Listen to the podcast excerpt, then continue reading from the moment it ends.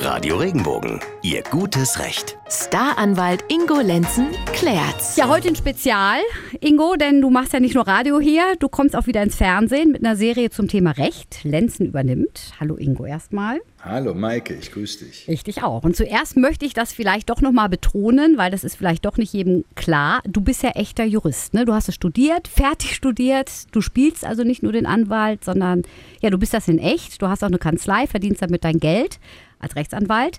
Du bist und bleibst unser Serienheld, Lenzen, Lenzen Partner, jetzt neu, Lenzen übernimmt ähm, bei den Kollegen von Sat1.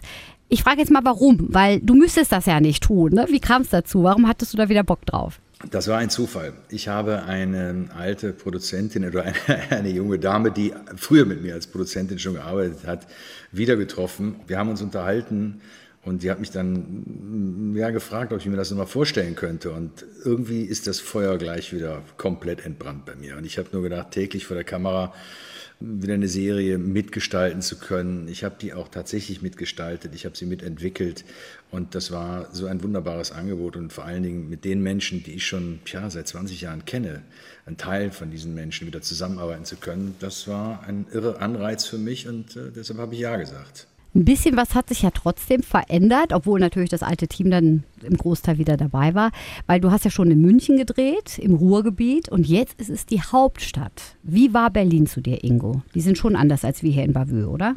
Die sind wirklich anders als in Bavü, da hast du völlig recht, aber ich muss dir ganz ehrlich sagen, ich bin total geflasht.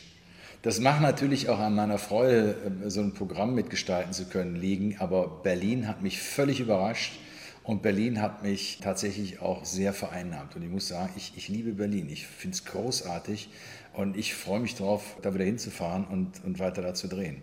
Die Stadt bietet ungeheuer viel. Die Stadt ist lebendig, äh, sie ist wild, sie ist nicht kalkulierbar, aber du erfährst so viel. Also wenn du, wenn du die Augen offen hast, kriegst du so viele Eindrücke mit, die ich glaube für Berlin sehr, sehr eigen sind. Die siehst du nicht unbedingt in Bavü. Und wie hat sich das... Vielleicht noch in Mannheim, aber in Konstanz schon gar nicht. Gut, die Nordbahner sind auch wieder anders als die Südbahner und da unten auch nochmal, ne? Da hast recht. Ja, ja. Wie hat sich denn ähm, das Drehen an sich geändert? Weil so ein bisschen Zeit ist ja dann doch vergangen. Ich habe ihr habt viel mit Drohnen gemacht, ne? So das Drehen an sich hat ja. sich ja auch geändert. Ne? Wie war das für dich? Also es hat tatsächlich jetzt natürlich in der Corona-Zeit auch Auswirkungen gehabt. Ne? Wenn du siehst, dass die, die Kameraleute, die ganzen Techniker von morgens bis abends den Mundschutz anhaben müssen. Wir haben den als, als Schauspieler natürlich auch angehabt. Allerdings, wenn wir vor der Kamera waren, konnten wir ihn ausziehen. Aber die ganzen Abstandsregelungen sind nicht mehr da. Dann ist es in unserer Branche ja üblich, dass man sich mal in, in den Arm nimmt und sich bei dem anderen auch herzlich bedankt. Das sind Dinge, die alle wegfallen mussten. Was jetzt die Dreharbeiten als solche anbelangt, wir haben wirklich mit einer anderen Kamera gedreht, als ich sie kannte.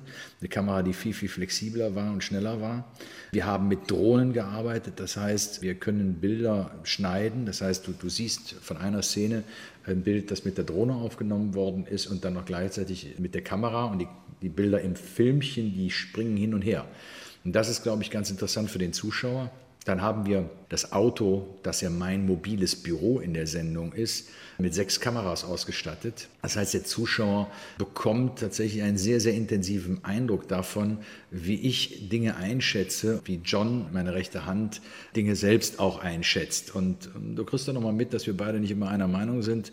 Und das ist auch ganz interessant, mal zwei Meinungen zu einer Situation in so einem Film dargestellt zu bekommen. Mhm.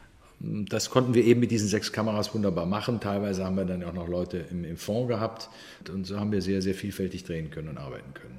Jetzt ist Bilder aufnehmen können. in Berlin ja einiges los, da wird ja viel gedreht, ne? aber ähm, mhm. die Leute haben wahrscheinlich schon geguckt, oder? Was macht denn der Lenzen da?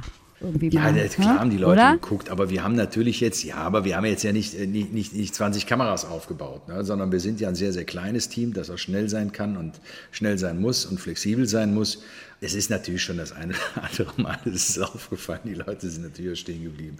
Aber die waren alle freundlich, hatten alle Verständnis und haben uns arbeiten lassen. Super. Und ich habe dann das eine oder andere Autogramm gegeben als Dankeschön und ähm, dann Super. waren alle glücklich. Schön. Jetzt ist es ja so, das fällt mir immer wieder auf, so Ärzte oder Kommissare schütteln ja oft den Kopf, ne? wenn die Arzt- oder so Polizeiserien im Fernsehen sehen. Mir als Radiomoderatorin geht das auch, wenn ich sowas sehe, weil es ist ja dann doch manchmal ein bisschen anders, als es wirklich ist im Alltag bei solchen Berufen. Ja. Wie nah dran ist denn Lenzen übernimmt an deinem normalen Alltag als Jurist? Hast du vielleicht bei den Geschichten ja mal gesagt, hm, Freunde, das geht jetzt so nicht, das müssen wir anders machen? Die Stories oder die Geschichten, die wir bearbeitet haben, sind zum Teil Geschichten, die ich aus meiner Kanzlei rausgeholt habe oder die ich in der Abwanderung so erlebt habe. Tatsache ist allerdings, dass die Auflösung der Geschichte, so wie wir sie natürlich erklären, nicht immer so gewesen ist.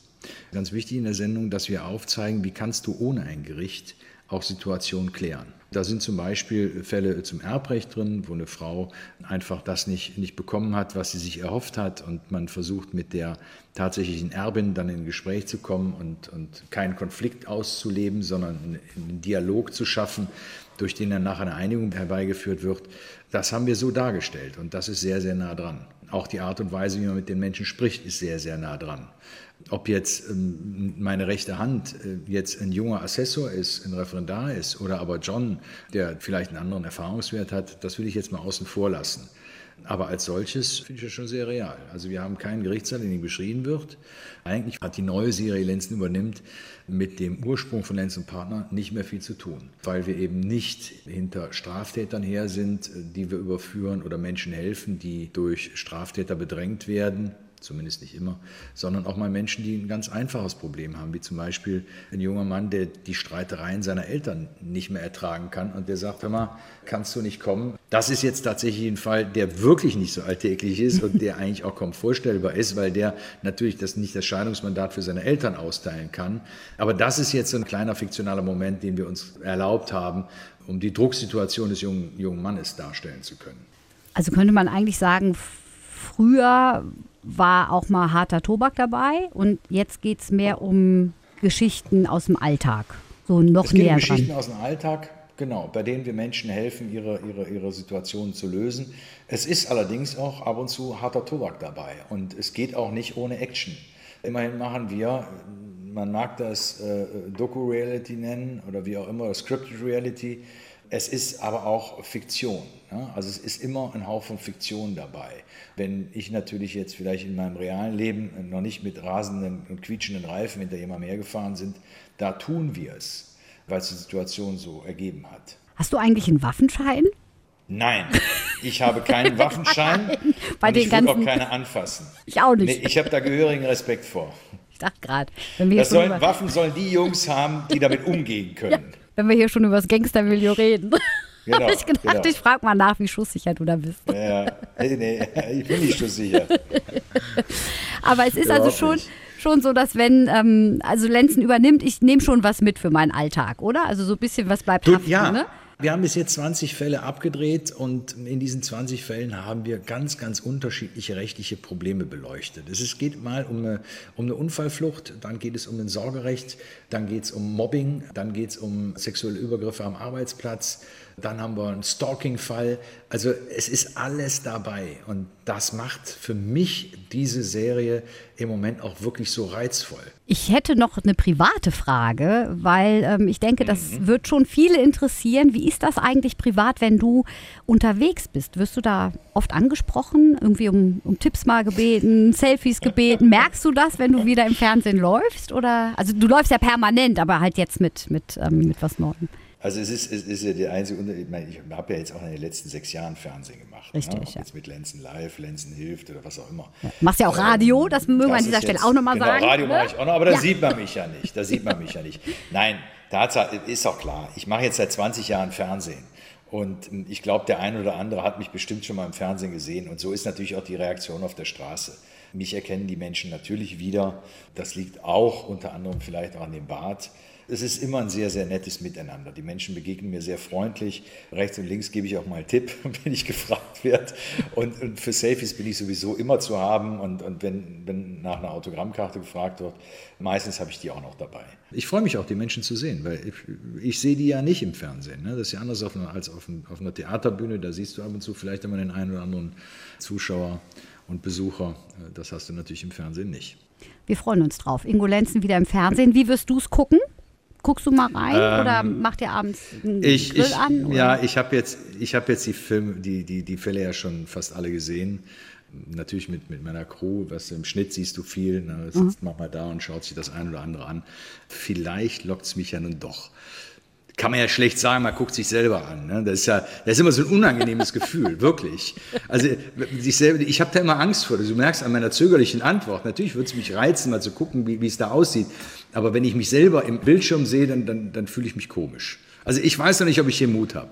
Ich kenne das ja vom Vielleicht Radio, wenn man sich dann auf einmal selber irgendwie Ne? hört, dann ist das ja nochmal ganz anders, weil man sich auch anders hört. Und bei dir ist ja noch, ich sage jetzt mal, noch ein bisschen krasser, weil das ist ja nicht nur Stimme, Mhm. sondern auch noch alles andere dabei beim Fernsehen. Wir freuen uns Genau. drauf. Wochentags. Also Montag Schön. bis Freitag, 17 Uhr in Sat 1. Lenzen übernimmt. Danke, Ingo.